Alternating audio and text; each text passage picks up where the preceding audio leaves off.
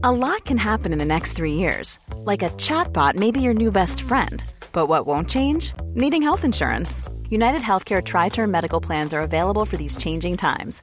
Underwritten by Golden Rule Insurance Company, they offer budget friendly, flexible coverage for people who are in between jobs or missed open enrollment. The plans last nearly three years in some states, with access to a nationwide network of doctors and hospitals. So, for whatever tomorrow brings, United Healthcare Tri Term Medical Plans may be for you. Learn more at uh1.com.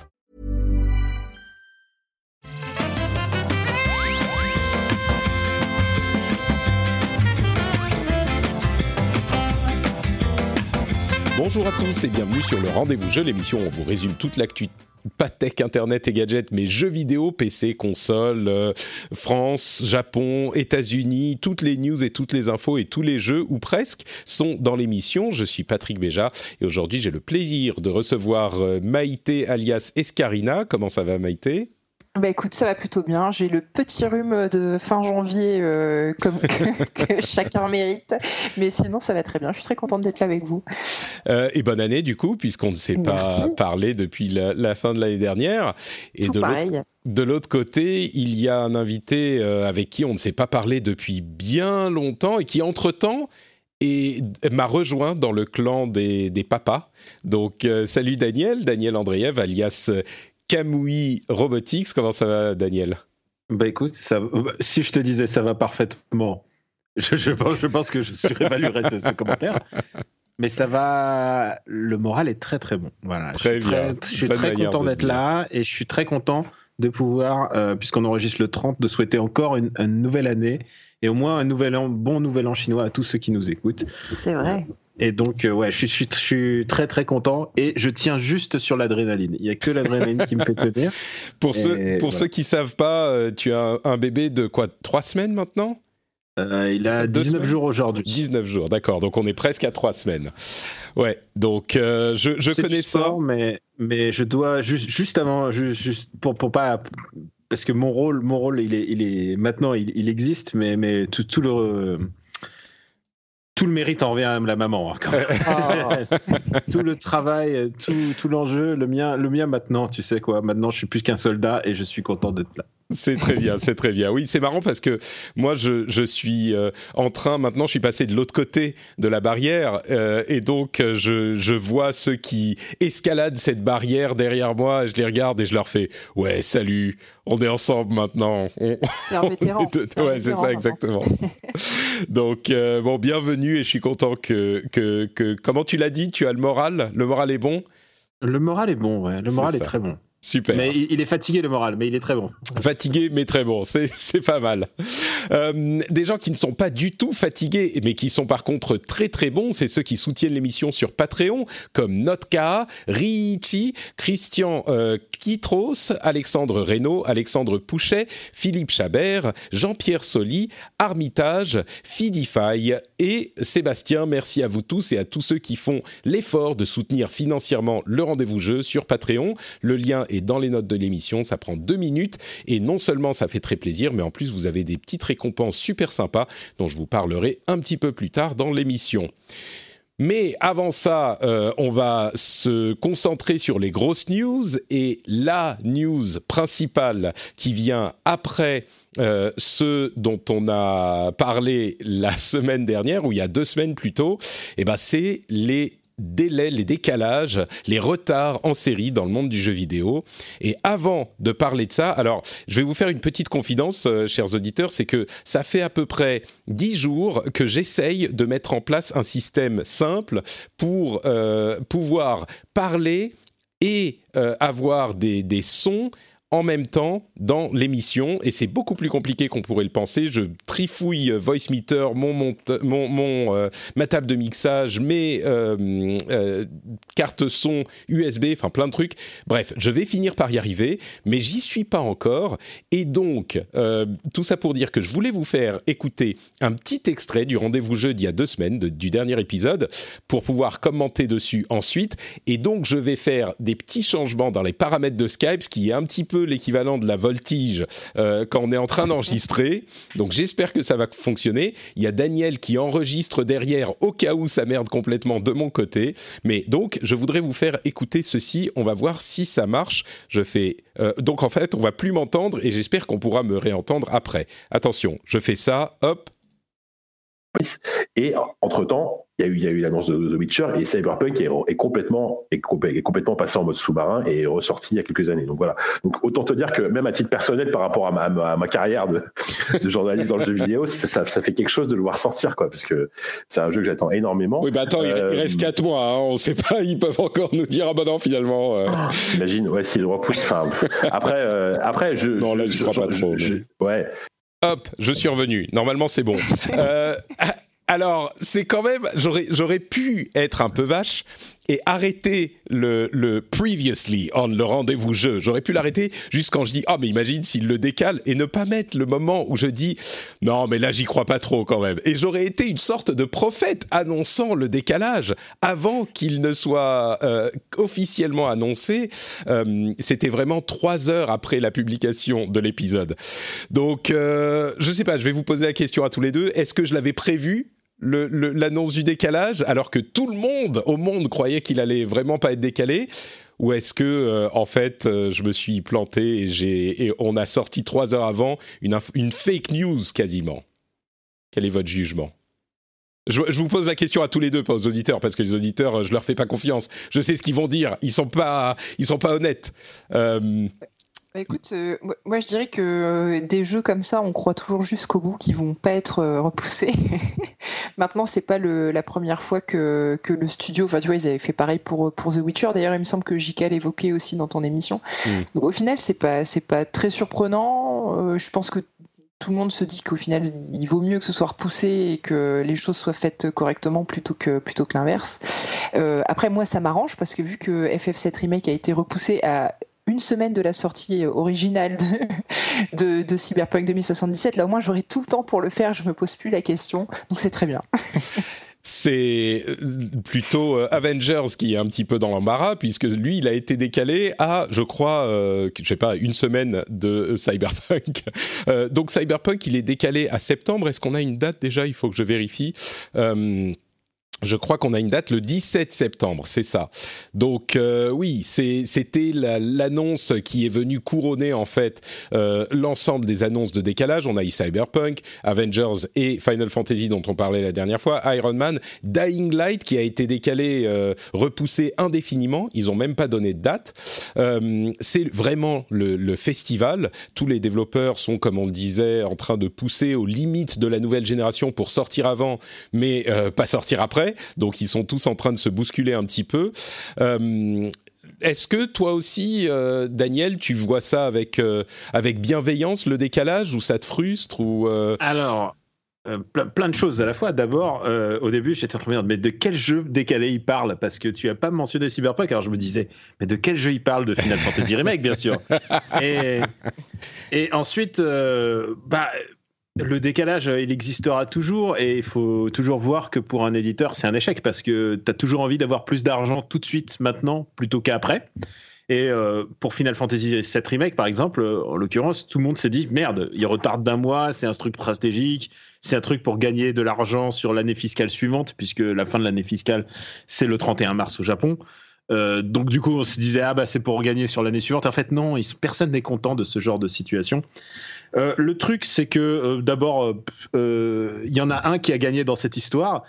C'est Animal Crossing, parce que Animal Crossing, tout le monde disait Oh non, pauvre Animal Crossing, il va se faire décimer. Il a face à lui, il a Avengers, il a Cyberpunk, il a Final Fantasy VII Remake, il a tous les trucs super hardcore face à lui. Et tout d'un coup, bah, tu te retrouves avec Animal Crossing et Pokémon Donjon Mystère DX, dont tout le monde se foutait.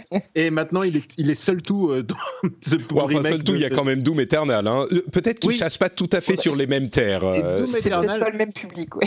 Doom Eternal, ah oui, c'est la contre-programmation à ce niveau-là. euh, il y a, franchement, euh, ouais, voilà, Doom Eternal, euh, Pokémon et, et, Animal Crossing. Et en plus, Doom Eternal qui la joue hardcore, du genre non, non, nous, on n'a pas des DLC, on on est des bad boys. Et moi, moi, je suis un peu de toute manière, il y aura un jeu qui m'intéresse par moi. Je suis certain, euh, vu l'industrie du jeu vidéo, que ce soit en import, que ce soit venant du Japon, que ce soit venant de la, la scène indé, venant des États-Unis, tu sais très bien qu'il y a forcément quelque chose qui va sortir un mois ou un autre. Pour eux, le seul enjeu, c'est de sortir à un moment où il n'y a personne. Et euh, bah, on se souvient de la, toute la valse des retards euh, quand il y avait Red Dead Redemption 2 et personne voulait sortir en même temps, même, pas, même pas les fans de Call of ils, avaient peur. Bah, écoute, euh, ça fait partie de l'industrie. Moi, je pense surtout aux pauvres gens qui doivent travailler 8 mois de plus, 9 mois de plus sur des jeux pas où ils doivent parfois reprendre tout à zéro ou devoir, tu vois, je pense à Avengers parce qu'Avengers, il a vraiment l'air cracra et, euh, et, je me dis putain, ça fait quand même beaucoup beaucoup de taf. Il y a des et aussi, faut pas oublier qu'il y a des jeux qui sont pas annoncés, qui vont arriver, euh, qui vont arriver même dans dans ce dans ce gap temporel jusqu'en septembre-octobre. Donc non, moi, moi pour moi, ça me ça me touche pas vraiment. En plus, Cyberpunk qui va sortir pile au moment du Tokyo Game Show, alors je peux te dire que T'auras d'autres choses à faire. Je, vais, le, je, vais être au Japon, pas au simili Japon, je vais être au, au Japon. Ouais. Bon, mais attends, euh, peut-être que le Tokyo Game Show va être repoussé. Euh, J'essaie de continuer mes prévisions. euh, ouais, non, mais c'est vrai que il y a les dates, il y a les dates. Là. oui, mais ils avaient donné une date pour Cyberpunk aussi. On sait jamais. Non, mais c'est, tu vois, c'est très drôle parce que bon. Mais euh, oui, c'est sûr que moi, ça m'affecte pas énormément non plus parce que même les jeux que j'attends, je me dis, euh, s'ils sont pas finis, il faut qu'ils les finissent. Euh, et, et, puis, il y a toujours des bons jeux à faire. Et quand il n'y a pas de bons jeux sur les les deux trois semaines autour de nous euh, il y a les jeux de, des deux ou trois années précédentes euh, qui, restent à faire. Donc euh, c'est vrai qu'on est toujours occupé. Là, penser qu'il faut effectivement avoir aussi, c'est ce que tu mentionnais, Daniel, le, le fameux crunch et le fait que, en particulier chez CD Projekt, ils ont dit clairement que ça allait mener à malheureusement une certaine forme, de crunch. Ils essayent d'être vigilants, mais c'est euh, on, en parlait déjà dans. Hein. Non, complètement. Ils disent que c'est pas. Mais on peut se poser la question est-ce qu'ils décalent pour éviter le crunch parce qu'ils savent qu'ils ont encore des choses à faire et qu'ils se disent ça va être trop de crunch? Mais là, ils disent, euh, bah non, on aura quand même du crunch, évidemment. Et là encore, on en parlait dans l'épisode précédent. Tout est question de savoir à quel point ça crunch. Est-ce que c'est, entre guillemets, un crunch raisonnable, si ça peut exister? Enfin, je ne vais pas refaire ce que je disais dans l'épisode précédent. Je m'étais assez étendu là-dessus. Euh, mais oui, c'est évidemment le euh, problème auquel beaucoup de gens pensent aujourd'hui, grâce à tout ce dont on a parlé ces derniers, allez, ces dernières années, derniers deux ans parce qu'ils étaient déjà en train de bosser comme des fous certainement pour finir tous ces jeux, y compris Cyberpunk et Avengers. Et là, c'est pas que on rajoute cinq mois pour que ça soit le, Club Med, quoi.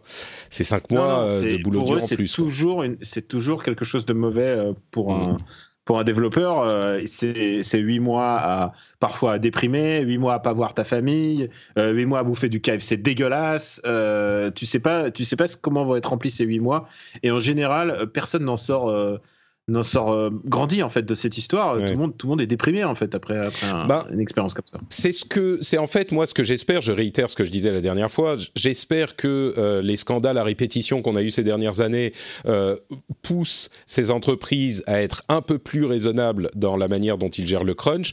Et ce que j'espère à côté de ça, c'est que si jamais il y a des pratiques vraiment excessives et nocives, il y aura des gens pour envoyer des mails aux journalistes américains qu'on connaît euh, et, pour leur dire comment ça se passe vraiment et pour euh, exposer ça au grand jour.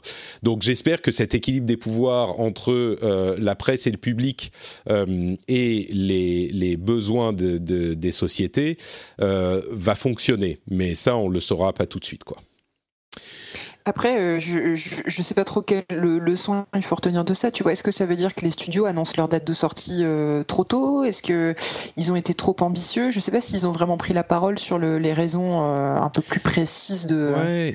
Tu sais, c'est un truc qu'on qu'on a entendu aussi. Effectivement, il y a des gens qui étaient frustrés de ces décalages, ce que, ce que je peux comprendre parce qu'ils attendaient les jeux avec impatience, mais et qui disaient, mais du coup, autant ne pas annoncer de date. s'ils savent pas, s'ils sont pas sûrs qu'il va être fini, autant pas l'annoncer ou ce genre de, réflexion. Et vraiment, ça dénote d'une méconnaissance complète de la manière dont fonctionne le développement euh, de, jeux vidéo. Le, jeu vidéo, ça ne fonctionne pas de cette manière. Ils n'ont pas annoncé une date en se disant, bah, de toute façon, on ne sait pas si ça sera fini. Ils pensaient vraiment que ça, sera que ça serait fini à ce moment. Et les jeux sont vraiment très euh, euh, back-heavy ou front-heavy, je ne sais pas comment on veut le considérer, mais tout s'imbrique et tout se met à fonctionner euh, vraiment au dernier moment, dans les derniers mois, dans les jeux vidéo. Euh, dans le jeu vidéo, dans le développement, tu avances vraiment dans le noir pendant l'immense majorité du, développement pour ce qui est du gameplay, de ce qui est fun, de ce qui fonctionne. Euh, et même pour l'optimisation du jeu, on en entendait parler parce qu'il y a des rumeurs qui disent que le jeu fonctionne pas bien sur les consoles de génération actuelle. et il y a même Cory Barlog de euh, euh, Santa Monica, développeur de God of War, qui a expliqué euh, certains éléments à ce propos, mais pour tout un tas de raisons, les jeux ne, sont finalisés vraiment que, dans les derniers mois. Et du coup, ce qu'il faudrait faire, c'est n'annoncer qu'à un mois de la sortie. Et évidemment, oui, ça serait possible, mais euh, c'est se couper de tout un élément de la hype marketing qui a mauvaise presse chez les vrais joueurs, parce que ah, euh, le marketing, c'est caca et prout-prout.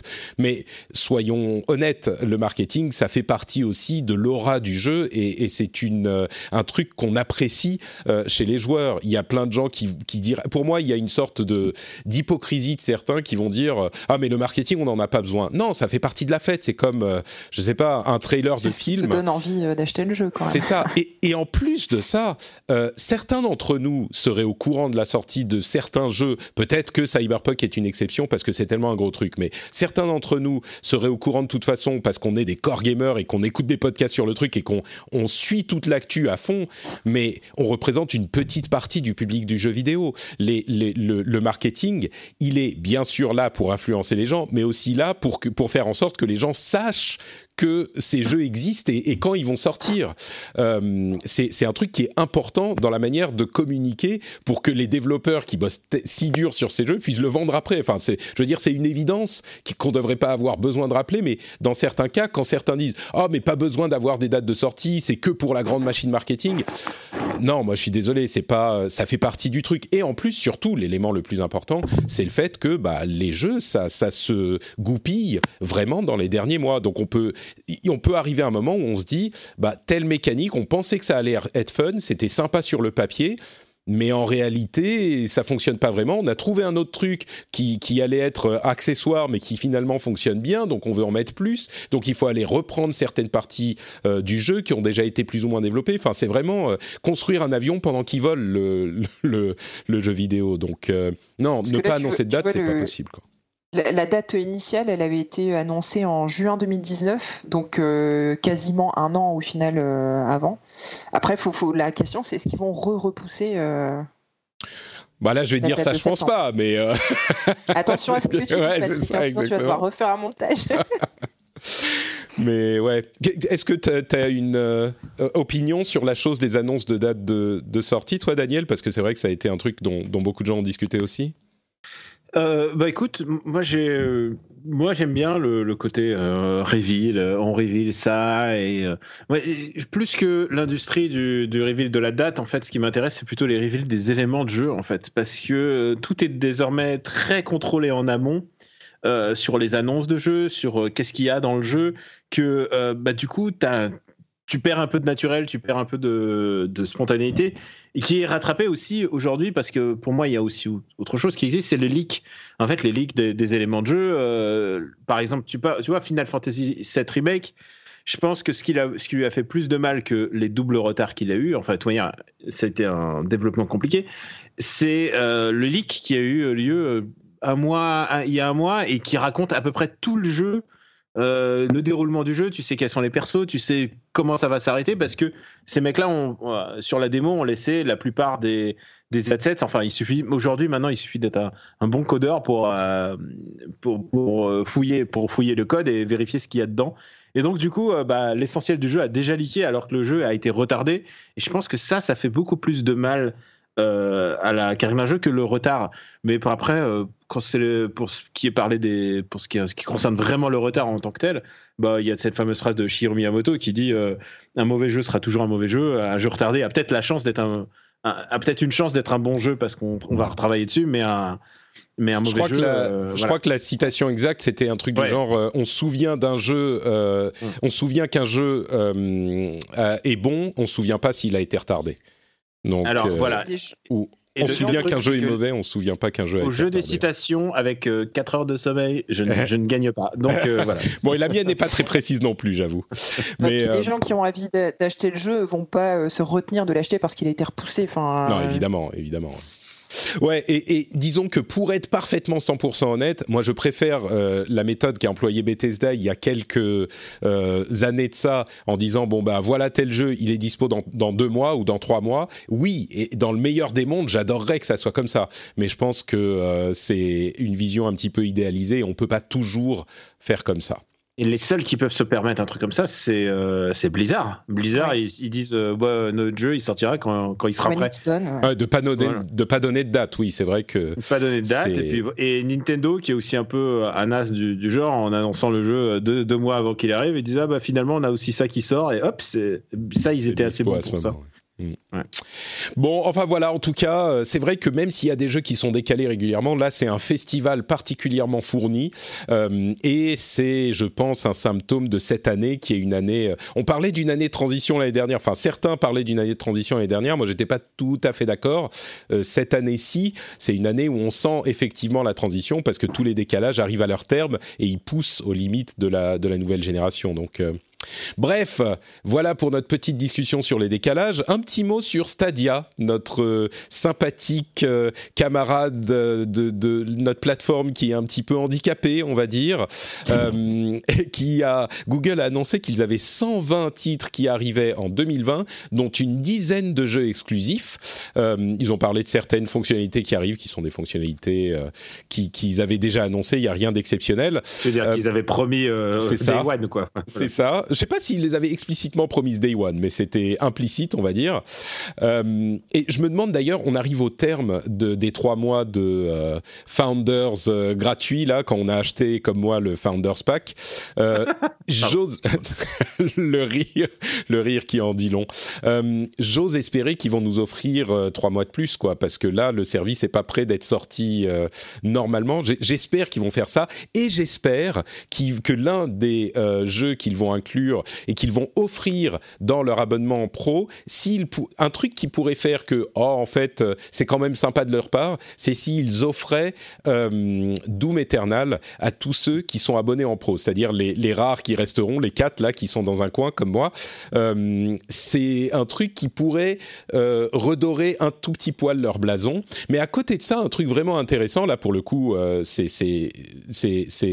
vraiment le cas, c'est intéressant. Ils ont signé un partenariat avec BT, euh, British Telecom anciennement, qui est le plus gros fournisseur d'accès euh, en Angleterre, pour donner un abonnement Stadia euh, à certains de leurs abonnements Internet. Et c'est intéressant parce que là, ça montre ce que permet cette technologie de streaming, c'est que tu n'as pas besoin d'envoyer une console, il pourrait le faire, hein, mais tu n'as pas besoin d'envoyer une console à quelqu'un, tu l'offres juste au abonnés et ils peuvent l'utiliser parce qu'en plus s'ils font ça j'imagine qu'ils vont avoir euh, les bons centres de données connectés comme il faut donc ça sera de garantie de bonne qualité pour le service et, c'est euh, un partenariat très intéressant j'ai trouvé donc euh, je voulais le mentionner. Mais ça peut, ça donne, ça ouvre une fenêtre sur ce que pourront faire tous ces services-là de cloud gaming et la manière dont ils pourront offrir à l'industrie des possibilités qui n'existaient pas avant. Mais est-ce que le fait de faire des bundles comme ça, c'est pas aussi une façon, une façon pour eux de forcer un peu le marché, euh, étant donné le, le, flop euh, du lancement? Bah, disons que là encore, on en revient à la question du marché qui s'ouvrira vraiment quand la version gratuite du service sera disponible, ce dont il ne parlent même pas, donc euh, j'imagine qu'ils sont pas prêts du tout. Mais euh, pour moi, ils ont tiré une croix, ils ont ils ont tiré un trait plutôt sur euh, le, le, service tel qu'il est sorti maintenant, et ils vont avoir une sorte de relancement quand il sera vraiment disponible. Mais ce partenariat là, pour c'est pas pour redorer leur blason, c'est juste qu'ils commencent à explorer les possibilités qu'offre ce type de service qui sont différentes des possibilités des autres plateformes qui qui qui ont besoin euh, d'un objet physique.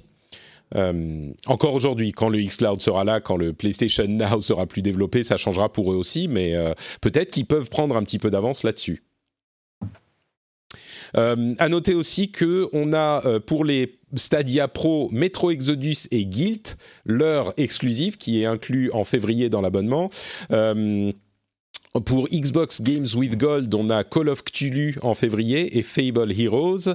Et on a d'ailleurs, tiens, pour le Xbox Game Pass, euh, A Plague Tale Innocence, Indivisible et euh, Children of Morta. Je crois que c'était pas encore inclus quand on a fait l'épisode précédent. Donc euh, trois jeux qui sont qui ont qui ont été, enfin deux d'entre eux, A Plague Tale et Children of Morta. on en a parlé dans notre top des jeux de l'année dernière et je vous parlais de Children of Morta à l'épisode précédent donc si vous ne les avez pas achetés et que vous n'avez pas eu le plaisir de soutenir directement les développeurs euh, de ces jeux en payant directement de l'argent, euh, eh ben vous pouvez euh, quand même avoir accès aux jeux. Et moi, je ne regrette pas du tout d'avoir acheté A Plague Tale puisque ça veut dire que je les ai soutenus. Je ne sais plus si je disais ça déjà dans l'épisode précédent, mais je le réitère. Ah non, je ne savais pas que tu avais acheté le jeu. Oui, je l'ai acheté il y a trois semaines, quelque chose comme ça. Donc, ah. euh, ouais, j'ai même commencé à jouer un petit peu, figure-toi. et euh, quoi d'autre? Il y a Bioshock Collection et The Sims 4 pour PlayStation Plus en février. Donc voilà, ça fait là encore une belle collection de jeux. Euh, bon, j'imagine que vous n'avez pas plus de commentaires que ça sur Stadia, ça n'a pas l'air de vous passionner. Donc on peut avancer à Nintendo à moins que. Ah. voilà, là, là, Daniel se réveille. Non, mais euh, attends, attends. Stadia, j'ai jamais vraiment exprimé mon avis là-dessus parce que bon, j'ai pas acheté, je l'ai vu tourner euh, chez Gamecult avec une très bonne connexion. Tu sais quoi, ça, ça nous a donné beaucoup de vannes, Stadia, c'est vrai, et ça nous en donnera encore beaucoup, mais en vrai, je suis assez déçu que ça fonctionne aussi mal, que les promesses sont pas tenues, parce que ça aurait été vraiment intéressant, hein, une, une offre comme ça. Je pensais vraiment que ça pourrait avoir un impact sur l'industrie. Et, euh, et, pour l'instant, on a une espèce de prototype qui tourne euh, bif bof et, et, enfin pour ce que j'en ai vu. Donc je trouve ça vraiment dommage. Mais voilà, c'était juste mon, mon opinion mm. sur Stadia. Euh, euh, on verra, on verra dans 2-3 ans quand il y aura quelque chose qui va, qui va sortir dans le jeu. Moi, je reste convaincu que les fondamentaux sont, sont solides euh, et donc et que ça va avoir une influence et que ça va devenir une partie de notre panneau, de, de notre panorama euh, de manière de jouer.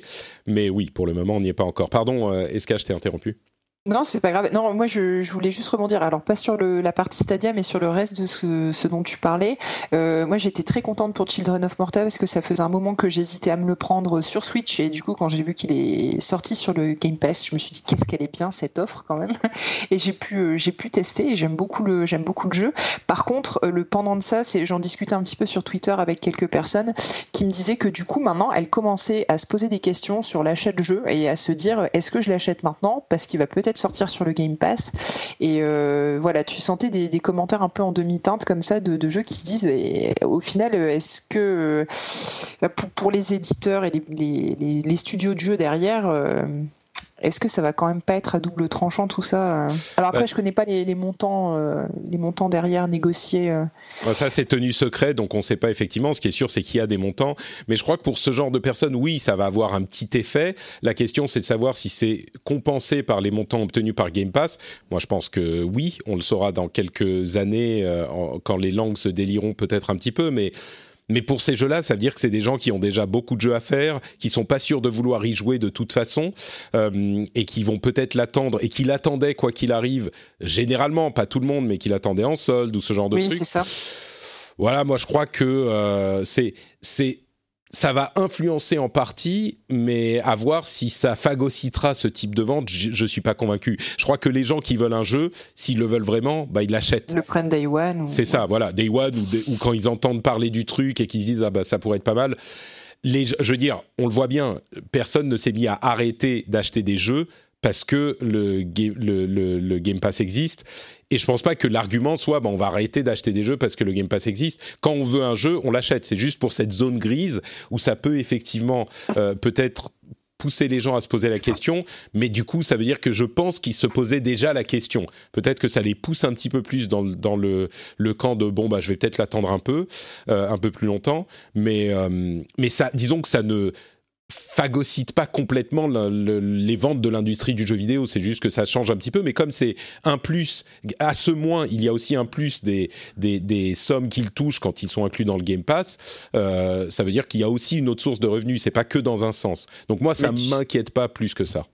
Mais tu sais, c'est une vraie question de l'industrie que je me pose depuis euh, presque Mais tout un le monde an se la pose, ans. bien sûr. Parce que j'ai acheté un PC il y, a, il y a environ deux ans euh, pour streamer, euh, pour twitcher.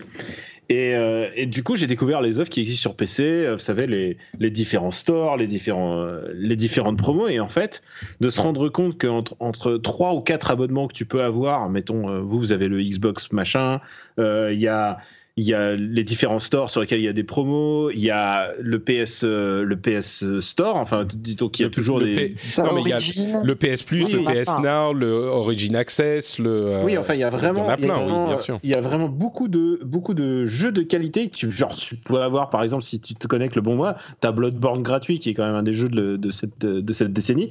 Euh, bah, bah, du coup, je me demande. Il y a des si jeux gratuits sur l'Epic Game Store, enfin, il y en a de partout, c'est Ouais, sûr. ouais. Ah, le Epic Game Store, moi j'ai découvert ça, genre à chaque fois. Alors, j'ai jamais le temps d'y jouer, mais je les, je les prends. Et, et je suis en train de me dire, à, à quel moment euh, il y a un moment où les gens vont arrêter de jouer- de- d'acheter des jeux vidéo parce que ils se disent, ils vont se dire, bah écoute, euh, je suis abonné à Twitch et Twitch il m'enfile aussi. Donc du coup, à quel moment les gens vont arrêter de d'acheter des jeux vidéo pour Écoute. jouer à ceux qu'ils ont déjà? Et tu peux dire que tu entre trois abonnements, tu dois avoir 20, 20 25 jeux faciles par mois. Mais c'est déjà le cas. Les gens disent ça comme si c'était nouveau. On n'a déjà plus le temps de jouer à tous les jeux auxquels on a accès, qu'on les achète ou pas, depuis des, des années. C'est pas une question de euh, est-ce qu'on a trop de jeux, c'est une question de quel jeu on veut. Et il y a des jeux qu'on veut euh, au moment où ils sortent. Et ça, ça sera toujours le cas. On va toujours au ciné pour. Il y a des gens qui disent ah le ciné, ça y est, c'est terminé, machin, rien du tout. Le ciné, en tout cas en France, ça marche toujours très très bien. C'est Euh, c'est une expérience très différente. Le jeu vidéo, ça reste, ça reste quand même un truc. Ok, on a exactement le même truc, mais le, le, le fait de... T'as raison, t'as tout à fait raison Daniel, mais le fait d'y jouer quand il sort, il y a plein de gens qui veulent... Il y a qu'à voir comment les gens ont réagi quand Cyberpunk a été repoussé, mais pas que lui. Enfin, il y a plein de jeux, euh, tu as envie d'y jouer quand il sort. Et... Ah, ouais. euh, il y a évidemment des gens qui vont se- encore plus se poser des questions. Et moi, il y a euh, quelques années de ça, quand c'était pas mon boulot, quand j'étais étudiant, quand j'avais un petit peu moins d'argent, évidemment que je me posais la question. Et, et j'allais même peut-être me tourner vers euh, certaines pratiques illégales pour obtenir certains jeux quand j'étais très jeune.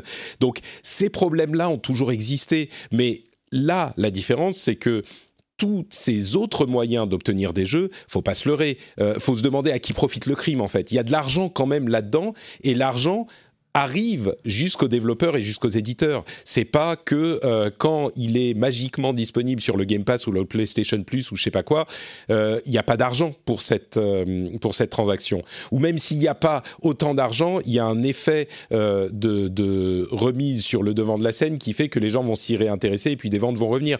Et ça, on pourrait se poser la question et se dire est-ce vraiment le cas? Mais l'expérience, qui est encore jeune, donc ça pourra changer, mais l'expérience nous montre que oui, c'est vraiment le cas. Euh, Il y a des jeux qui, euh, quand ils reviennent sur le devant de la scène par ce biais, eh ben, continuent à se revendre. Euh, Mais tu vois, euh, à, titre d'exemple, j'ai fait Jedi Fallen Order pendant mes vacances de Noël, et ben je n'ai pas acheté le jeu, j'ai pris un mois d'abonnement à Origin, là je sais plus, à Origin, Origin Access, et du coup bah, j'ai payé, je sais plus, j'en ai eu pour une dizaine d'euros. Bah forcément, ça fait moins d'argent dans les caisses de. Bien sûr, mais ils se disent leur calcul, et peut-être que c'est un mauvais calcul, mais ils se disent bah il y aura plus de gens qui vont euh, rester abonnés parce que si on a suffisamment de bons jeux, c'est le modèle Netflix. Netflix, tu peux t'abonner euh, un mois, voir tout ce qui t'intéresse et te désabonner. Et bien sûr qu'il y a plein de gens qui font ça, mais dans l'ensemble, j'ai pas l'impression que Netflix soit une société euh, assoiffée qui qui qui qui fait pas d'argent. Donc toutes ces préoccupations, je les comprends et elles sont légitimes. Je dis pas qu'elles sont pas légitimes, mais j'aimerais bien que on sorte un tout petit peu de nos euh, terreurs irrationnelles qui sont basées sur rien d'autre que des impressions. Sur, euh, euh, étant donné qu'on a de l'autre côté euh, de nombreux euh, témoignages et pratiques qui semblent indiquer que les développeurs s'y retrouvent. Le jour où il y a des développeurs qui nous qui, viendront nous dire nous on est asphyxiés, on n'y arrive plus. Et évidemment il y a des petits, mais tout ce qu'on voit depuis des années, c'est qu'on a une euh, euh, euh, comment dire, de plus en plus de jeux, de plus en plus de développeurs et énormément de développeurs qui s'y retrouvent. Et pas que des gros. C'est pas que les Activision et les EA et les Ubisoft qui s'y retrouvent. On a des tonnes de euh, petits développeurs, euh, de, développeurs indés qui sont des, histoires à succès phénoménales euh, par tous les biais qu'on a et qui, font rentrer de l'argent par différents biais euh, qui existent comme ça. Alors oui, peut-être que à terme, ce type de, d'abonnement et de pratiques vont changer les comportements à tel point que ça deviendra problématique. Et à ce moment, peut-être qu'on pourra en reparler. Mais aujourd'hui, le fait de se poser la question, je peux le comprendre, mais il n'y a vraiment rien qui indique concrètement que euh, ces peurs se concrétisent. Et on commence à avoir, avec toutes ces pratiques, un certain nombre d'années, peut-être pas avec le Game Pass, mais avec les PlayStation Plus et les Xbox euh, Gold, etc., on commence à avoir euh, assez de, recul pour décerner des tendances, pour discerner des tendances. Et, aucune, je crois, ne semble indiquer que les développeurs sont mécontents de ces systèmes. Donc, euh, excusez-moi, je pars dans des grandes, des, grandes des grands discours, mais on pardon. quand même, tu sais. Est-ce, religieusement. Est-ce que je vous convainc un petit peu ou est-ce que euh, vous vous dites non, non, mais Patrick, euh, il part dans ses délires et. Euh, et moi, je, suis, je, pense que l'industrie va toujours nous surprendre. Mm. Et, tu sais quoi Personne ne pensait voir Nintendo tel niveau il, y a, il y a 4 ans. Et voilà où ils sont en faisant, en faisant parfois en ressortant la moitié de leur catalogue. Écoute, je pense qu'il y a toujours des surprises. Et euh, moi, je suis curieux de ce que va donner, euh, même ne serait-ce que la fin de la génération PS4 euh, Xbox, parce que bah, c'est le moment où les, les éditeurs maîtrisent le mieux les consoles. Tu vois, je suis pas, je suis pas le mec qui, qui s'enthousiasme à fond sur les sorties de consoles, parce que je pense que c'est vraiment des, des moments de marketing, mais c'est pas vraiment des moments de créativité. Donc voilà, je, je, suis curieux de voir ce que vont donner les trois prochaines années. Ouais, l'industrie est toujours en, en changement, en chamboulement, ça c'est sûr. Et justement, bah, tu parlais de Nintendo. Euh, ils ont euh, fait leur euh, bilan financier du trimestre et de, de, cette partie de l'année, donc des trois premiers trimestres de l'année, l'année fiscale 2019, donc qui se termine en mars 2020 au Japon. Nintendo va mourir. voilà, c'est un petit peu ça.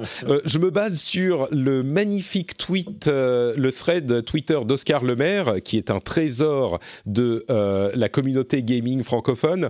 Euh, et, vraiment, les résultats sont assez, euh, même pour quelqu'un qui croit à la bonne étoile de Nintendo, il faut avouer que là, on est quand même dans une réussite qui est surprenante. Euh, ils ont déjà écoulé plus de 20 millions de Switch cette année. Donc, comprenez bien, hein, quand je dis cette année, c'est l'année fiscale 2019. Donc, ils ont déjà écoulé plus de 20 millions de consoles cette année. C'est l'une des seules consoles à dépasser ce chiffre en une année civile depuis la DS et la Wii. Euh, donc, une réussite à, ce niveau éclatante. Euh, et Nintendo a déjà fait mieux à ce stade en vente que l'année dernière complète, et alors qu'il reste encore trois mois, euh, ils ont vendu plus de Switch qu'il ne s'est vendu de Super Nintendo, euh, ce qui est quand même euh, impressionnant. Un petit peu déjà euh, Super Nintendo tout pendant l'ensemble de sa vie. Bon, c'est pas la meilleure console encore de l'histoire, mais ils sont vraiment bien partis. Ils sont au-delà, je crois, de la PlayStation 4. Et PS4, je crois. Ouais, c'est ça. Euh, toujours le seul truc qu'ils n'arriveront pas à rattraper, c'est la Wii. C'est ça, voilà. Ça, ça va être compliqué. 16 euh, millions de Pokémon Sword and Shield, malgré les problèmes de Dexit, de machin. Euh, c'est le meilleur démarrage de l'histoire pour un jeu Pokémon. Astral Chain, qui a vendu 1 million. grosse surprise. Ils vendent pas souvent 1 million du côté de chez Platinum, quand ils sont pas en partenariat. quoi d'autre? Luigi's Mansion, ça va très bien. Ring Fit, 2,17 millions. Euh, sur Ring Fit, alors que c'était un petit truc qui nous a fait rigoler. absolue, euh, en rupture en France, mais aussi en rupture au Japon, où il faut faire la, il faut participer à une loterie si tu veux être sûr de l'avoir. Sinon, il n'y en aura pas avant mars, tu vois. Donc, ils, mettent en jeu les, les, les Ring Fit Adventure. 16 euh, millions, là on est sur les ventes totales toujours, 16 millions pour Zelda Breath of the Wild. 16 millions, rendez-vous compte. Les meilleurs jeux Zelda, ils atteignent généralement 8 euh, millions plus ou moins, et généralement on est plutôt à 4 millions. 16 millions pour Zelda, invraisemblable. Euh, Mario Kart 8 Deluxe, 4 millions d'exemplaires. Bon là encore c'est le fait de, de, de ressortir les, les ratés, enfin les jeux qui ne sont pas vendus sur Wii U parce que les Wii U ne se sont pas vendus. Je répète, comme à chaque fois, mon mantra, ma prière que euh, Mario 3D World arrive sur, euh, sur Switch euh, pour que je puisse le refaire. Je l'ai vraiment aimé. Et je pense que là, c'est une question de, de moi, parce que à chaque fois qu'ils sortent un truc sur Switch, c'est, c'est un, un, une, comment dire, une, une presse à billets. et voilà, il y a d'autres chiffres, peut-être que vous pouvez mentionner certains d'entre eux, mais dans l'ensemble, enfin, réussite éclatante de Nintendo cette année encore, quoi. J'étais assez étonné euh, par le par ce qui concerne Pokémon, meilleur euh, lancement euh, historique. Enfin, je, je, je, m'y serais jamais attendu quoi. Il a fallu que je le lise pour le pour le pour l'apprendre déjà, mais ça me semble ça me semble assez invraisemblable quoi. Ouais. C'est surprenant, hein, mais c'est effectivement ce qui est encore plus comment dire, frappant pour moi, c'est à quel point, encore une fois, dans notre petit microcosme de gamers, on entend parler des, euh, des frustration des joueurs les plus vocaux et que en fait euh, ça se traduit jamais dans la dans la réalité. Ah bah, le, le, boycott de Pokémon, il a vachement bien marché. Hein. Ouais, exactement, c'est ça. Bravo les euh, mecs. Hein. et c'était le cas pour les frustrations sur l'Epic Game Store qui euh, a est lui aussi une réussite éclatante. Enfin, il faut vraiment encore plus qu'avance et on a eu preuve sur preuve que les, les gamers énervés, ils font beaucoup de bruit, mais c'est pas surprenant enfin, euh, je veux dire, on peut. C'est la minorité euh, visible, quoi. Voilà, exactement. Et, si on, et si les sociétés finissent par les ignorer, euh, c'est pas si étonnant que ça parce que ils sont, ils représentent pas le, le public au sens large. Je pense, je pense qu'il faut toujours garder, pour eux en tout cas, il faut garder. une oreille vers les gens qui se plaignent parce que parce que tu vois quand il y a les gens ils disent voilà là là un personnage de plus de Fire Emblem dans dans Smash Bros, ça suffit. Peut-être qu'il faudrait les écouter maintenant. C'est bon, c'est bon. Il y, a, il y a 8 persos de Fire Emblem, c'est bon. C'est pour ça qu'il y a eu un mode 8 joueurs dans, dans Smash Bros. Mais sinon, euh, ouais, les appels à boycott sont insensés. Enfin, tout ça, c'est. Enfin, de toute manière, c'est comme les pétitions sur Internet. Le jour où ça marchera un jour, euh, faudra. Ouais, ça changera les choses. On allumera, un cierge, quoi. Mais euh, ouais, non, quand tu vois tout d'un coup que des trucs comme que Link's Awakening, euh, il fait, euh, je sais plus, il a fait 4 millions, euh, je sais pas combien il a. Ouais, ouais, c'est 4 millions Link's Awakening, c'est ça. Non, voilà, enfin que, que, que. Surtout, moi, ce qui me paraît important cette année, c'est Fire Emblem Free Houses, qui, tu vois, tu te disais. le sortir au milieu de l'été, personne n'en a rien à foutre et tout ça. Et en fait, c'est le gros carton, c'est le jeu de l'été de tout le monde, tous les gens qui y ont joué, moi inclus. Non, vraiment, c'est c'est vraiment. Ils jouent la contre-programmation à fond. Et ça fonctionne, quoi. Et regarde, même les jeux qui, même les jeux qui ont, qui ont marqué, euh, qui ont marqué leur époque sur Wii, par exemple, euh, je pense à Xenoblade. Bah, Xenoblade, quand il va ressortir, eh ben, ça va être un énorme carton parce que les gens vont, vont, vont, répondre présent. Il y a juste, euh, je trouve que Tokyo Mirage Session, il se fait un peu dérouiller au Japon, j'ai vu, en termes de vente. oui, bah là, on n'est plus dans les, dans les gros porte-étendards non plus. On n'est pas dans, les gros porte-étendards, mais je pensais qu'il ferait mieux. Mais après, tu sais quoi, tu es toujours surpris parce que, tu vois, Astral Chain, j'aurais jamais pensé qu'il fasse le million worldwide, et pourtant, voilà. Il y est.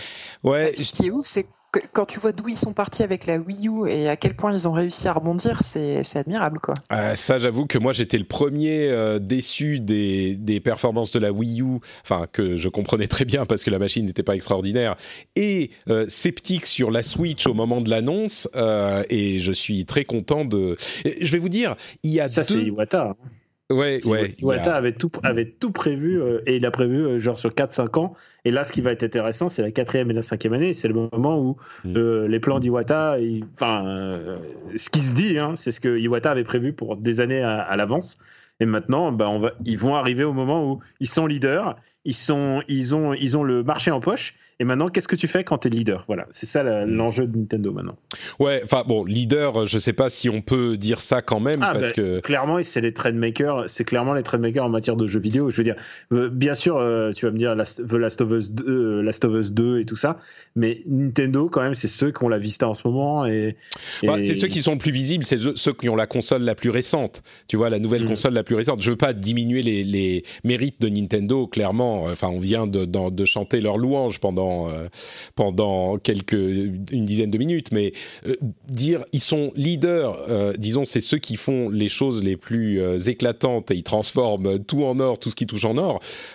mais on a de l'autre côté, même si leur chiffre d'affaires jeux vidéo baisse du côté de Microsoft, on parle de trend, bah, leur Game Pass c'est quand même un truc qui, on, vient d'en discuter, est, est, en train de chambouler l'industrie. la console avec la plus grande base installée, bah, c'est quand même la PlayStation 4 aujourd'hui. Et comme tu le disais, bah, les nouvelles consoles, c'est très bien.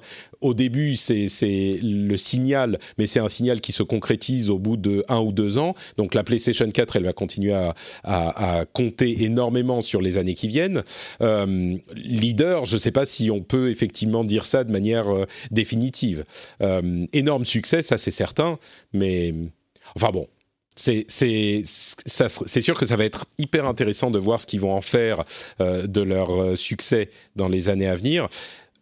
Moi, ce que je note aussi, c'est que euh, de la même manière que quand la dernière génération, donc PlayStation 4 et Xbox One, est arrivée, il y a plein de journalistes tech il faut se méfier des journalistes tech parce qu'ils pensent qu'ils connaissent l'industrie du jeu vidéo, mais en fait, ils la voient par le prisme de l'industrie qu'ils connaissent, qui est une industrie cousine, qui est celle de la tech.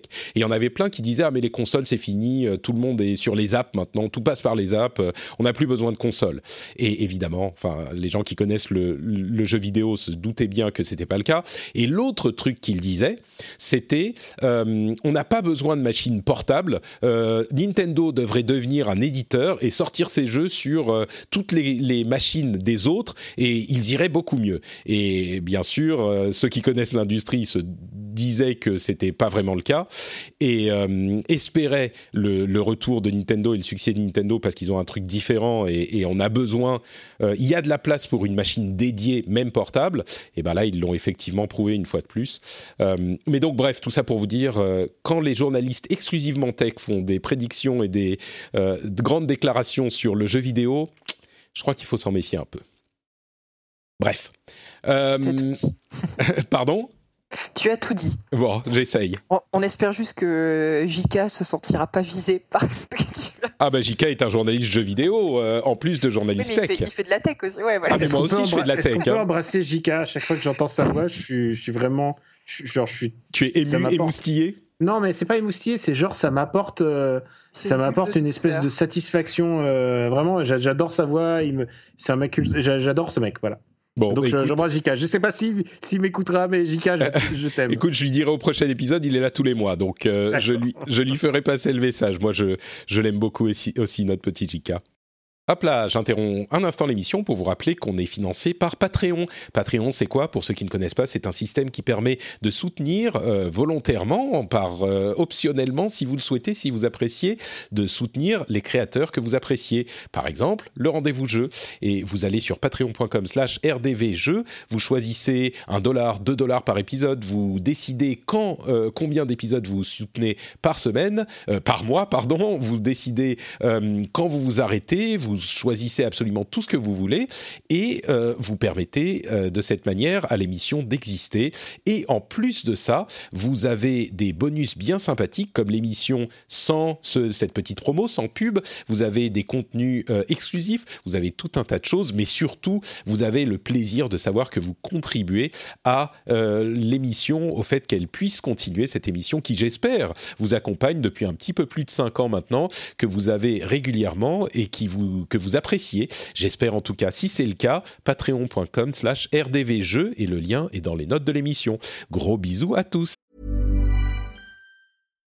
If you're looking for plump lips that last, you need to know about Juvederm lip fillers. With Juvederm Volbella XC and Juvederm Ultra XC, your lip look, whether it's subtle or bold, can last up to one full year with optimal treatment and no additional maintenance. Find a licensed specialist and see if it's right for you at Juvederm.com today. That's J U V E D E R M.com. Add fullness to lips in adults over 21 with Juvederm Volbella XC or Juvederm Ultra XC. Do not use if you have severe allergies or a history of severe allergic reactions, or if if you're allergic to lidocaine or the proteins used in Juvederm. Tell your doctor if you have a history of scarring or taking medicines that decrease the body's immune response or that can prolong bleeding. Common side effects include injection site redness, swelling, pain, tenderness, firmness, lumps, bumps, bruising, discoloration, or itching. As with all fillers, there's a rare risk of unintentional injection into a blood vessel, which can cause vision abnormalities, blindness, stroke, temporary scabs, or scarring. For full important safety information, visit juvederm.com.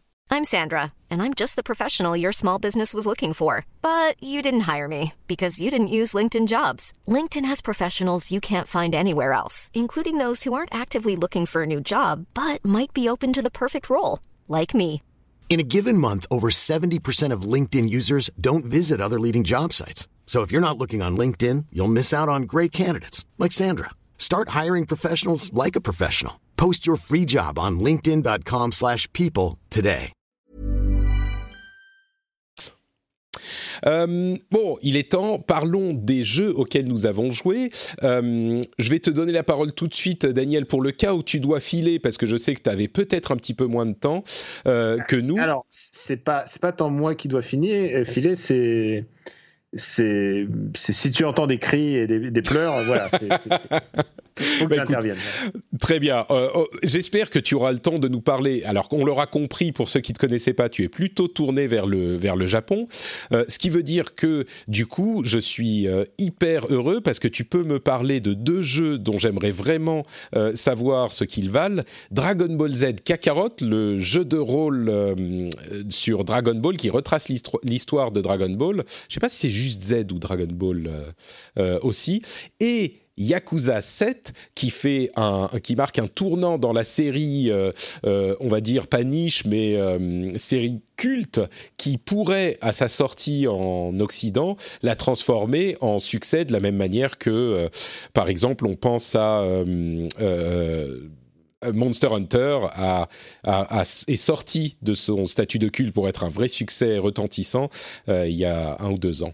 Donc Kak- Dragon Ball Z Kakarot et Yakuza 7, tu peux commencer par celui que tu veux. Bon, écoute, on va, on va parler de, de Kakarot quand même. Euh, Alors, moi, j'ai du mal à dire Kakarot. Pour moi, ça a toujours Kakaroto. été Kakaroto. Moi, Eh ça a oui. toujours été Kakaroto. À savoir la voix, la voix digite que tu entends dans Dragon Ball Z euh, Butoden 2 quand tu vois les points, euh, les points voler vers la tour Karine. Alors, euh, ouais, il faut être spécifique.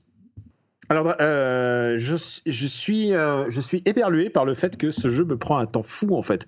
Il prend un temps fou à faire des, des petites conneries du genre. euh, tout d'un coup, il faut que tu chasses, il faut que tu ramasses des pommes. Quand t'es piccolo, il faut que tu ramasses des pommes pour Sangohan, et donc ça devient une mini-mission qui dure 10 minutes. C'est assez, c'est assez bizarre. C'est un faux open world. Dans Mais c'est en, on- c'est en bien ou, ou pas en bien là? Parce que déjà tu dis ça me prend un temps fou, on ne sait pas si c'est une bonne chose ou si ça te frustre. Ah, tu veux vraiment que je te commence dise par est-ce que c'est bien ou pas bien? Alors, je non, non, bon, ok, truc. je te laisse, je te laisse faire, Non, je te non, laisse faire. Vas-y, explique le- ce que c'est. Je pense que ça aurait été mon jeu de l'année sans aucune, sans aucune forme de doute si c'était sorti en 94 ou Hmm. même 93. Tu vois, il y a toutes les genres de choses qui, qui sont très très relous en termes de mécanique de gameplay qui ne qui m'auraient posé aucun problème vu qu'à l'époque j'achetais un jeu tous les 4 ans ou un, un jeu tous les 4 mois ou un jeu tous les 5 mois.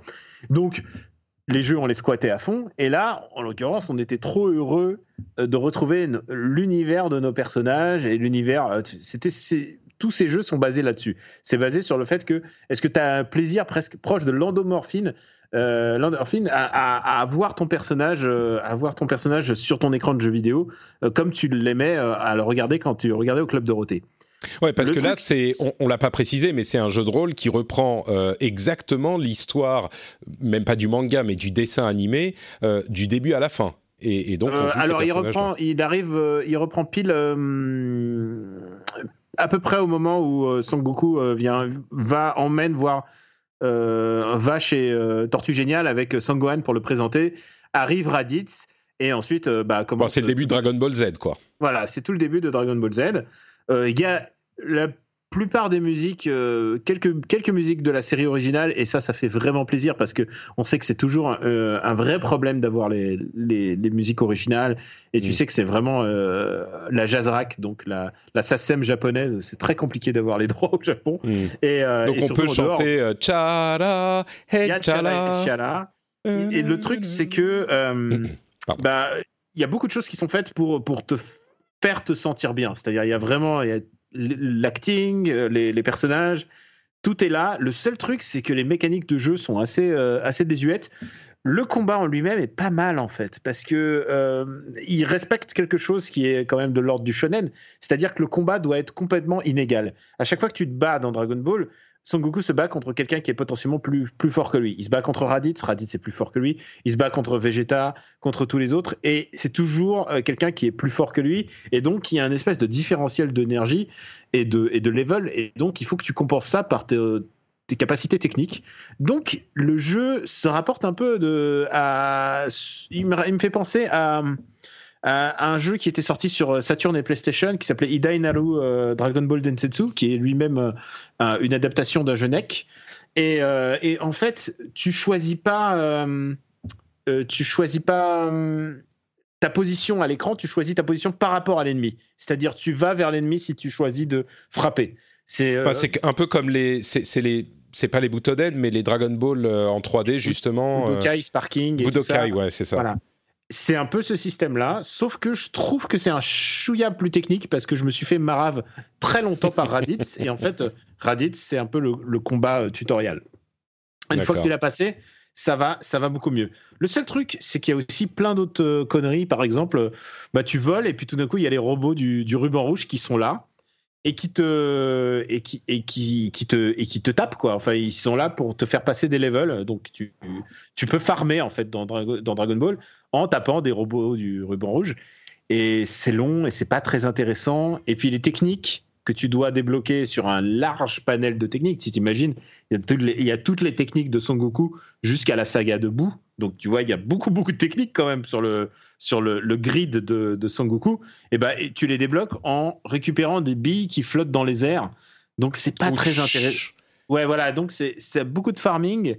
Et alors, il y a plein de, manières d'esquiver ce farming, mais il y a beaucoup de farming inutile. C'est pour ça que je te dis que ça prend un temps fou. Alors que normalement, euh, si tu réfléchis, euh, Dragon Ball, c'est un boss fight. Moi, personnellement, euh, je sais qu'il y a plein de gens qui adorent Dragon Ball Fighters. Moi, j'ai un, souci. Dragon Ball Fighters m'intéresse pas beaucoup. Le, mode story m'est tombé des mains. En fait, ce qui m'intéresse, c'est de jouer contre des gens. Mais, mais bon, j'ai pas l'occasion souvent de, jouer contre des gens. Et à la rigueur, un RPG, une mécanique de RPG solo m'intéresserait plus en tant que gamer. Je veux dire, même si Dragon Ball Fighters est techniquement vachement plus, plus beau que ça, quoi. Le, le truc, c'est que c'est en mécanique de RPG, l'impression, en, c'est un peu en désuet. t'entendant, euh, que le jeu tient ses qualités de euh, ce qu'il tire directement de l'intérêt, de l'amour de Dragon Ball, mais que tout ce qui est jeu autour est pas hyper convaincant, quoi.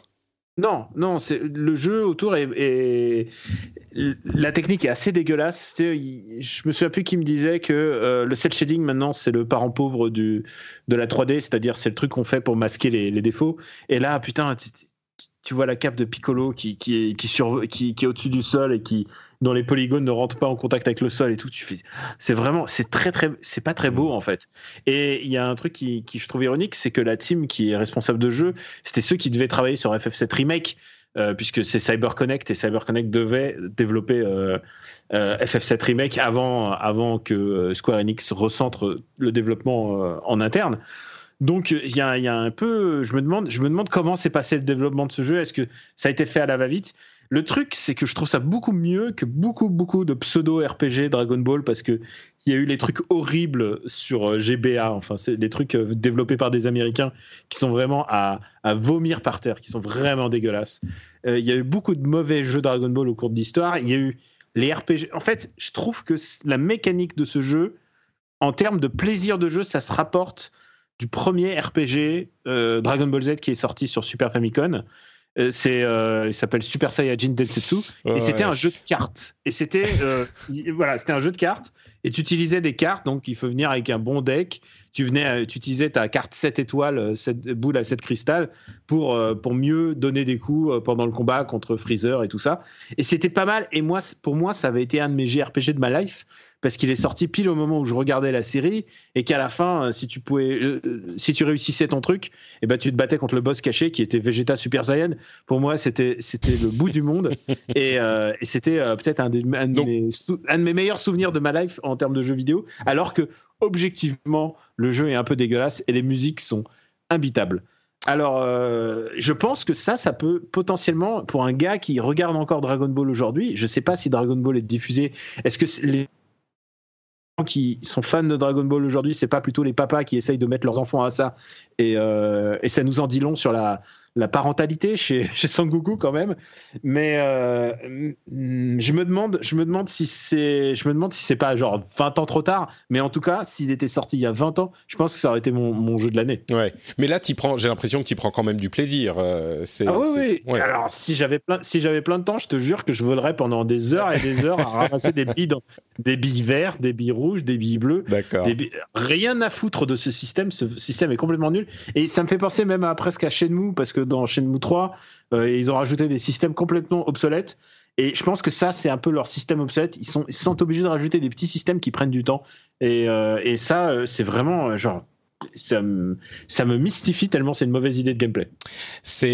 On peut se demander si c'est pas les, les, les, comment dire, les habitudes japonaises, les mauvaises habitudes japonaises, qui sont souvent qui, poussent souvent à rajouter du grind parce que c'est culture, enfin, c'est culturellement dans les joueurs japonais semblent et asiatiques en général semblent bien aimer ça. Mais, mais du coup, euh, passons à l'autre jeu dont, dont, je voulais que tu nous parles un peu, Yakuza 7. Est-ce que euh, la transition, parce que là, on passe d'un combat à temps réel à un combat euh, semi tour par tour, et puis un nouveau personnage. Enfin, c'est une vraie un nouveau chapitre pour un, Yakuza. Presque nouveau personnage.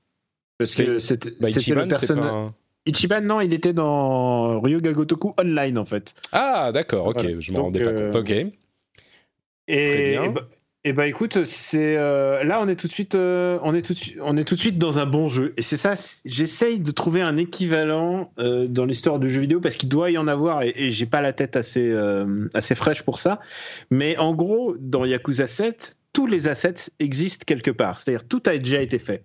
Euh, les personnages, les combats, les attitudes. Enfin, tu vois, quand je te parle d'assets, c'est-à-dire que la modélisation est faite, l'univers est là, les missions sont presque les mêmes, les missions débiles sont presque les mêmes, c'est-à-dire euh, tu vas chercher des chats, tu vas, bah, tout est déjà là. Je veux dire que, les que les yakuza euh, d'origine.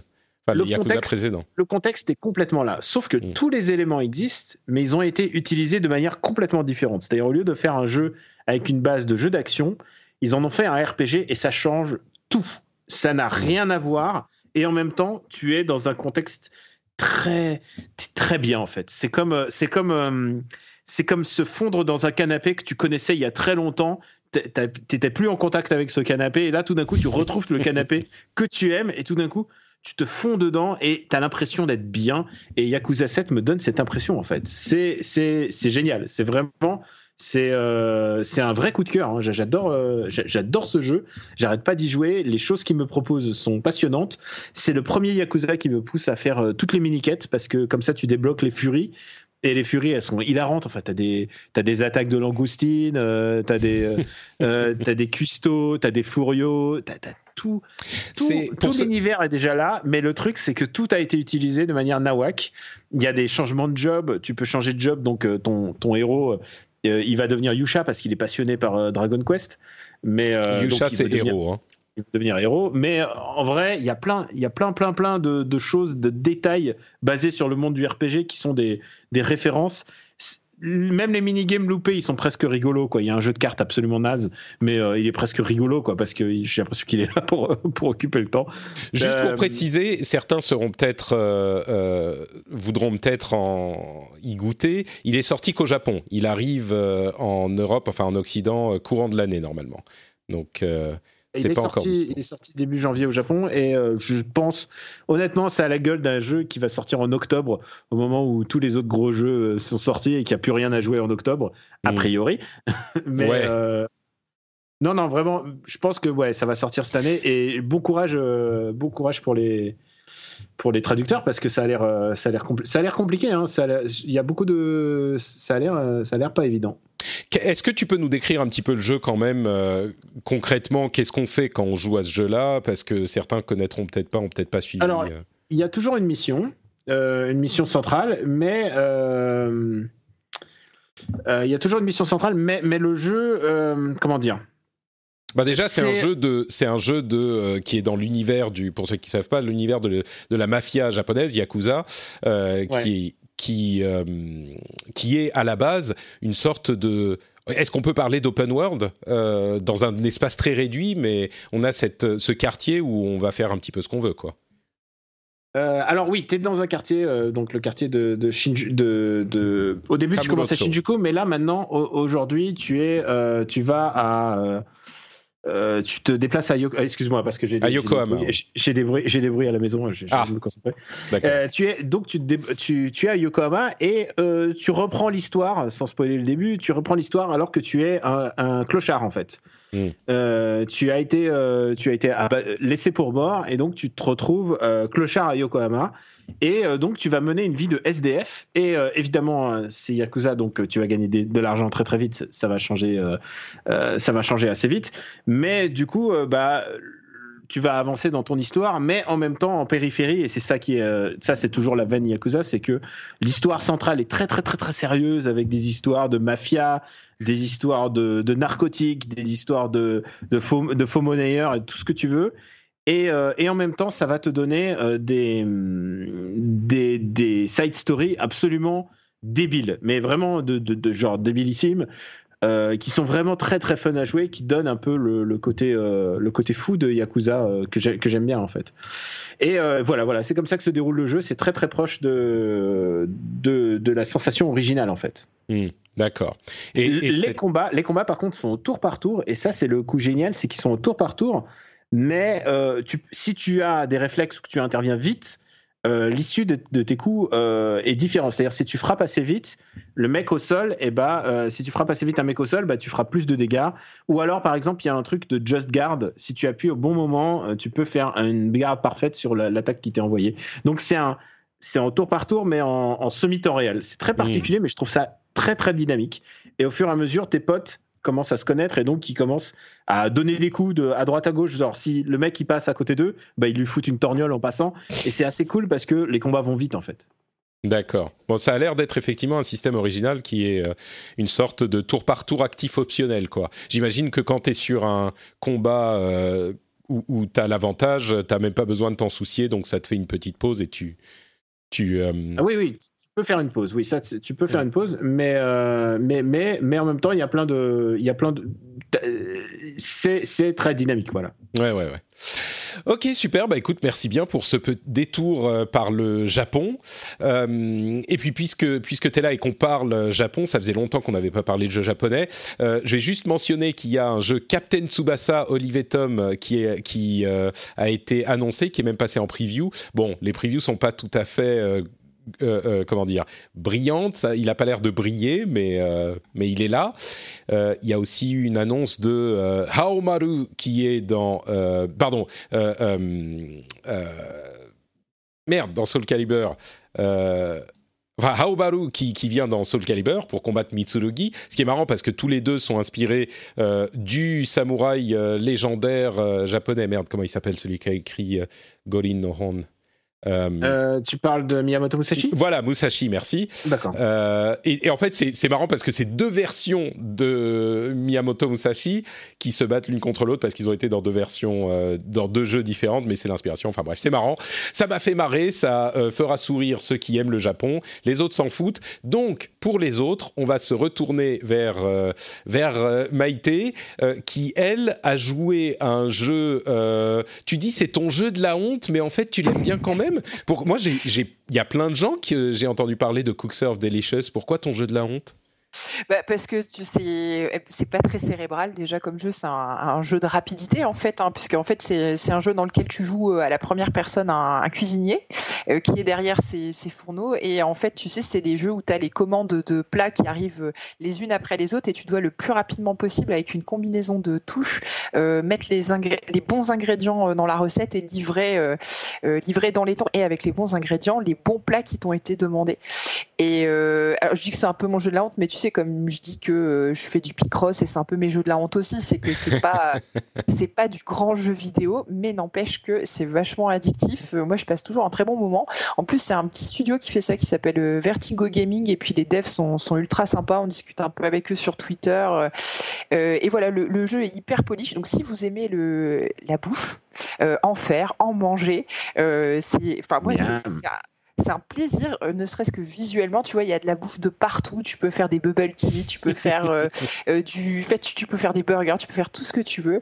Enfin voilà, c'est assez. Mais c'est-à-dire qu'il y a, il y a un vrai plaisir de, un plaisir, j'ai presque envie de dire gustatif. Complètement. Ouais. Ah, j'adore. Et en fait, donc, par exemple, quand tu dois faire un bubble tea, tu as plein de déclinaisons de bubble tea euh, possibles. Donc, il faut bien que tu mettes les bonnes saveurs euh, et le plus rapidement possible. Tu peux améliorer ta cuisine. Bah, c'est un peu le, jeu de la dinette, euh, mais version jeu vidéo. Quoi. Ah, j'adore la dinette, moi. Moi, je suis. Je, je, j'étais, quand j'étais plus jeune, je regardais plein d'émissions de cuisine. J'adorais ça. Euh, je ne cuisinais pas forcément moi-même, euh, mais j'adorais regarder les émissions de cuisine. Donc euh, peut-être que c'est le même type de plaisir qui est activé par, par ce jeu-là, quoi comme c'est un jeu de rapidité, un peu un jeu de rythme, tu as une sensation de flow qui arrive très vite dans le jeu ah. dès que, tu, maîtrises un petit peu. Et voilà, c'est donc c'est le troisième. Là, il vient de sortir en accès anticipé euh, hier. Euh, il, tu peux l'avoir pour genre 10 euh, ou 11 euros, je crois, sur, sur Steam. Et j'étais, je suis tombé complètement par hasard dedans. C'est un pote qui m'avait offert le tout premier. Donc là, ils en sont au numéro 3. Et franchement, allez-y, parce que en plus, c'est des jeux qui sont bien réalisés. Avec, tu vois que les mecs qui, qui ont fait le jeu l'ont fait avec beaucoup d'amour. C'est très joli. Il y a de très bons doublages. Euh, enfin voilà, c'est, ça reste un petit jeu très bien fait. Euh, moi, je suis complètement accro. Je connais plein de gens qui sont très accros aussi, et j'espère que après cette émission, j'aurai fait euh, d'autres tu, tu, me répètes le nom, le nom du jeu que je cherche? Alors, c'est Cook Serve Delicious, et donc là, c'est le numéro 3. Ok, bah écoute, je vais, je vais, je vais jeter un coup d'œil. J'adore les jeux de cuisine. Ah bah tu me eh ben diras, j'espère que ça te plaira. un, premier convaincu, j'espère qu'il y en aura d'autres euh, parmi les auditeurs. Euh, ok, donc euh, je répète le nom encore une fois Cook, Serve, Delicious. Donc cuisiner, servir et délicieux en anglais pour ceux qui parlent la langue. Je, je déteste ces poncifs, la langue de Shakespeare. Euh, Allez, quelques petites news euh, passées rapidement. Je vais faire euh, mode mitraillette et puis après ça, vous pouvez me dire euh, s'il y a des choses qui vous intéressent là-dedans et puis on continue à avancer. Doom Eternal, il y a eu des previews. Bah, écoutez, moi, ça m'a l'air assez sympathique. C'est Doom 2016 mais on steroids comme on dit. Et moi, j'ai l'impression que c'est pas trop mal. Temtem, le MMO Pokémon pas fait par Nintendo. avant les annonces des résultats, certains auraient pu dire des résultats Nintendo, certains auraient pu dire ah mais regardez Nintendo, il rate euh, des possibilités en ne faisant pas évoluer la formule Pokémon. Bon, visiblement ça plaît, donc il n'y a pas de raison de la faire évoluer. Mais Temtem, c'est un jeu un petit peu inspiré de Pokémon qui est en mode MMO euh, euh, sans texte, euh, sans chat en texte, donc c'est que des, des emotes, etc. Mais le jeu a l'air vraiment sympa, il est en early access. Et franchement, si j'avais pas autant de jeux euh, à, que je dois finir, j'aurais été l'acheter parce que les retours sont super bons et il a l'air très attrayant. Donc si vous êtes fan de Pokémon, allez voir du côté de Temtem, T-E-M, T-E-M. Euh, Ninja Theory a fait un petit teasing de leur prochain jeu qui s'appelle Project Mara, qui est même pas forcément un jeu, c'est un truc expérimental. Ils ont l'air de se focalisé sur les expériences psychologiques après euh, Senua's Sacrifice, euh, Hellblade. Et, là, c'est un jeu qui veut reproduire l'expérience de l'horreur euh, psychologique. Donc, à voir ce que ça donnera. Respawn est en train de faire une communication assez habile pour euh, Apex Legends en présentant un nouveau Legends, un nouveau héros qu'ils ont en fait euh, tué dans la présentation suivante, dans le trailer suivant. Et le nouveau personnage, en fait, c'est l'assassin qui a tué ce, premier héros. C'était assez bien foutu, j'ai trouvé ça malin. Euh, Overwatch et Call of Duty seront exclusivement sur YouTube pour toute la partie e-sport. Donc l'Overwatch League passe de Twitch à YouTube Alors au-delà des mécontentements que ça peut provoquer chez certains, il est intéressant de voir que les guerres du, streaming continuent à se dérouler avec des, gros sous. Rocket League ne sera plus développé sur macOS et Linux parce qu'ils veulent faire évoluer le moteur graphique et c'est un peu compliqué de euh, garder la parité avec ces autres plateformes. Ça ne fait que confirmer le fait que, bah, euh, mine de rien, le Mac et Linux ne sont, euh, je pense, à terme, effectivement, ça le confirme, hein, on le savait déjà, mais ne sont pas des alternatives viables pour le jeu vidéo. et Legends of Runeterra est disponible en bêta ouverte, donc si vous voulez essayer le, concurrent de Hearthstone de Riot Entertainment qui vous permet d'acheter toutes les cartes directement sans avoir acheté des, des loot box, et eh ben vous pouvez tous euh, le faire par vous-même.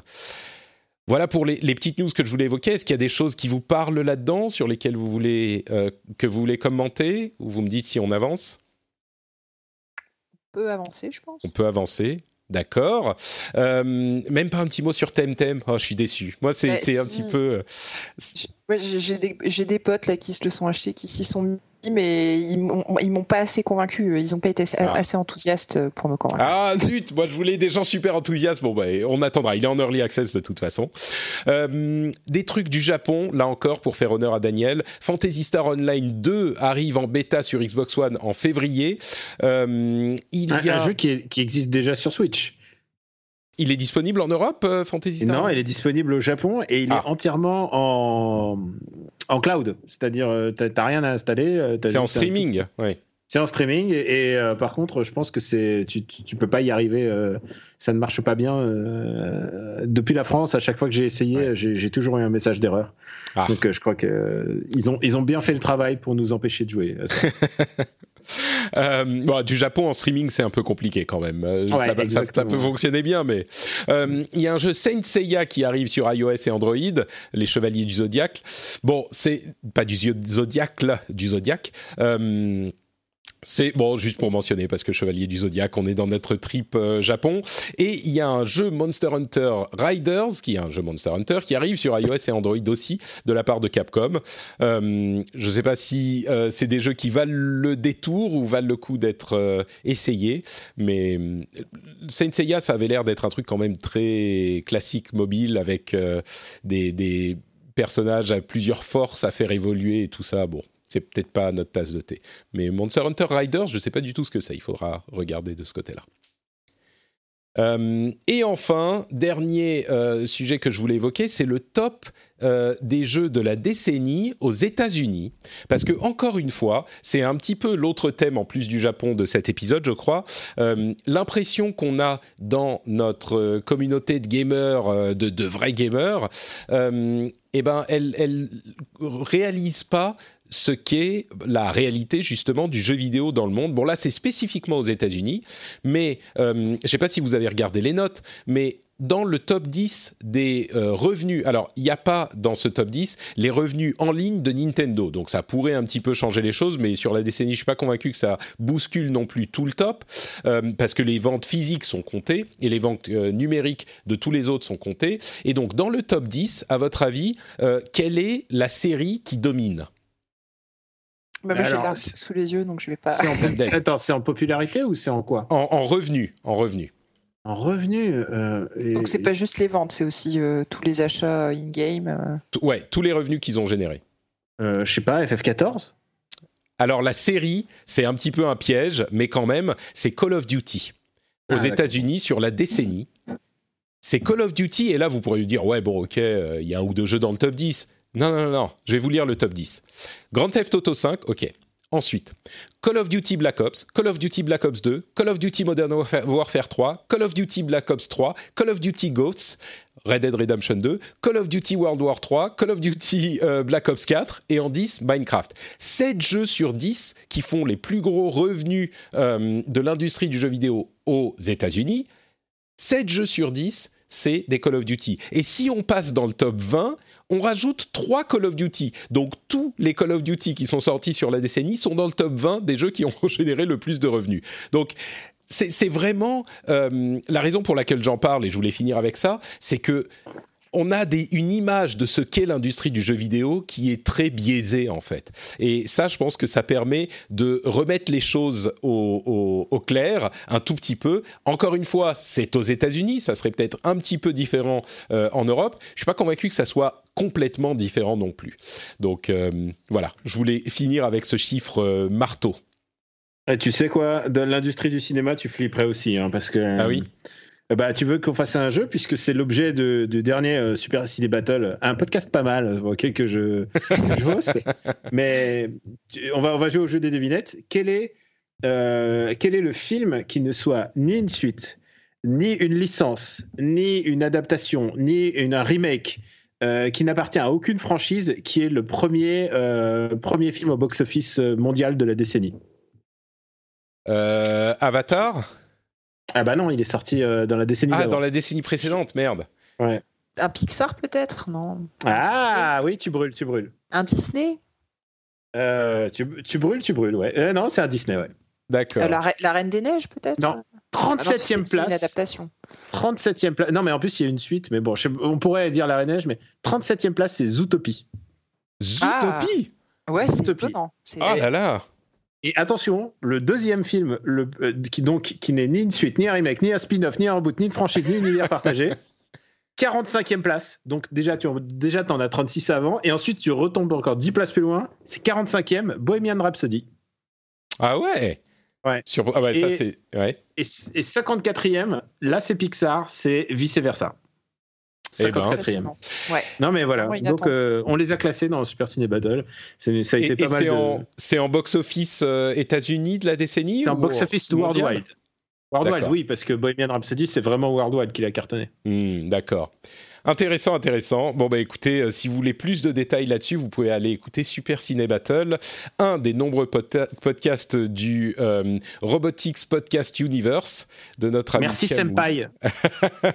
j'ai beaucoup appris, euh, sachez-le, j'ai beaucoup appris grâce à, grâce à toi, Patrick. Patrick m'a coaché, il m'a donné des conseils, il m'a dit prépare ah, bien ton truc. On s'est, on s'est vu plusieurs fois, il y a de nombreuses années maintenant.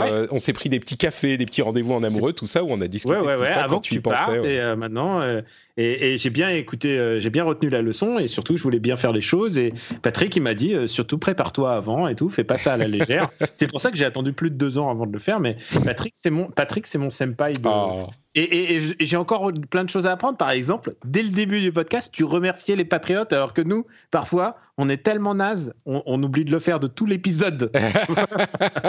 on n'est pas des commerciaux, on n'arrive pas, nous. Ah, mais il faut, c'est un truc euh, effectivement qui, compte parce que mine de rien, il y a beaucoup de gens qui écoutent pas jusqu'à la fin, tu sais.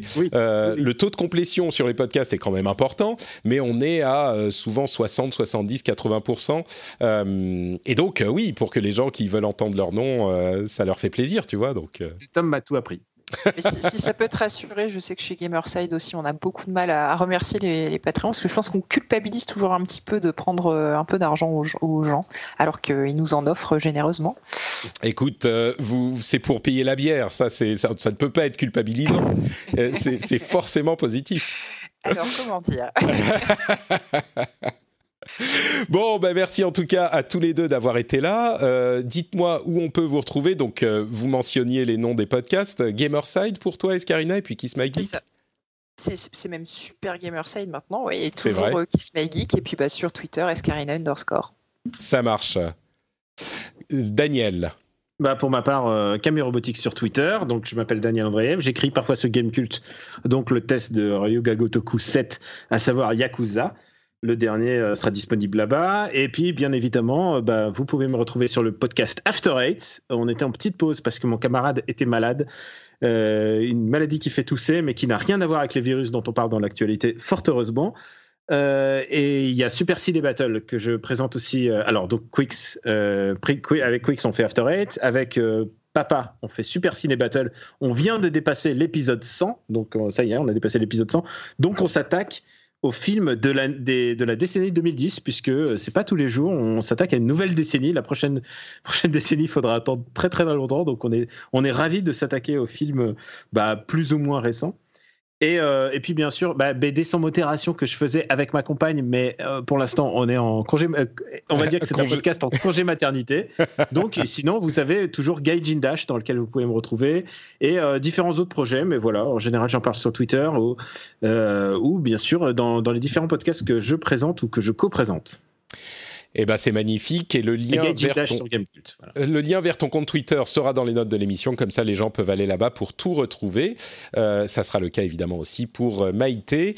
Et pour moi c'est Note Patrick sur Twitter, Facebook et Instagram. Et vous pouvez retrouver cette émission sur frenchspin.fr et euh, vous pouvez également soutenir l'émission sur patreon.com/rdvjeux. Comme je le disais en début d'émission, vous avez accès à plein de trucs sympathiques, plein de bonus, plein de récompenses. Donc sur surtout si vous appréciez l'émission, si vous passez un bon moment en nous écoutant, euh, pensez à aller sur euh, le site. Vous trouverez le lien également dans les notes de l'émission et ça prend, euh, allez, deux minutes pour s'inscrire et pour contribuer. Donc, si vous appréciez l'émission, n'hésitez pas à le faire. On vous fait de gros bisous et on vous donne rendez-vous dans deux semaines pour un nouvel épisode. Ciao à tous!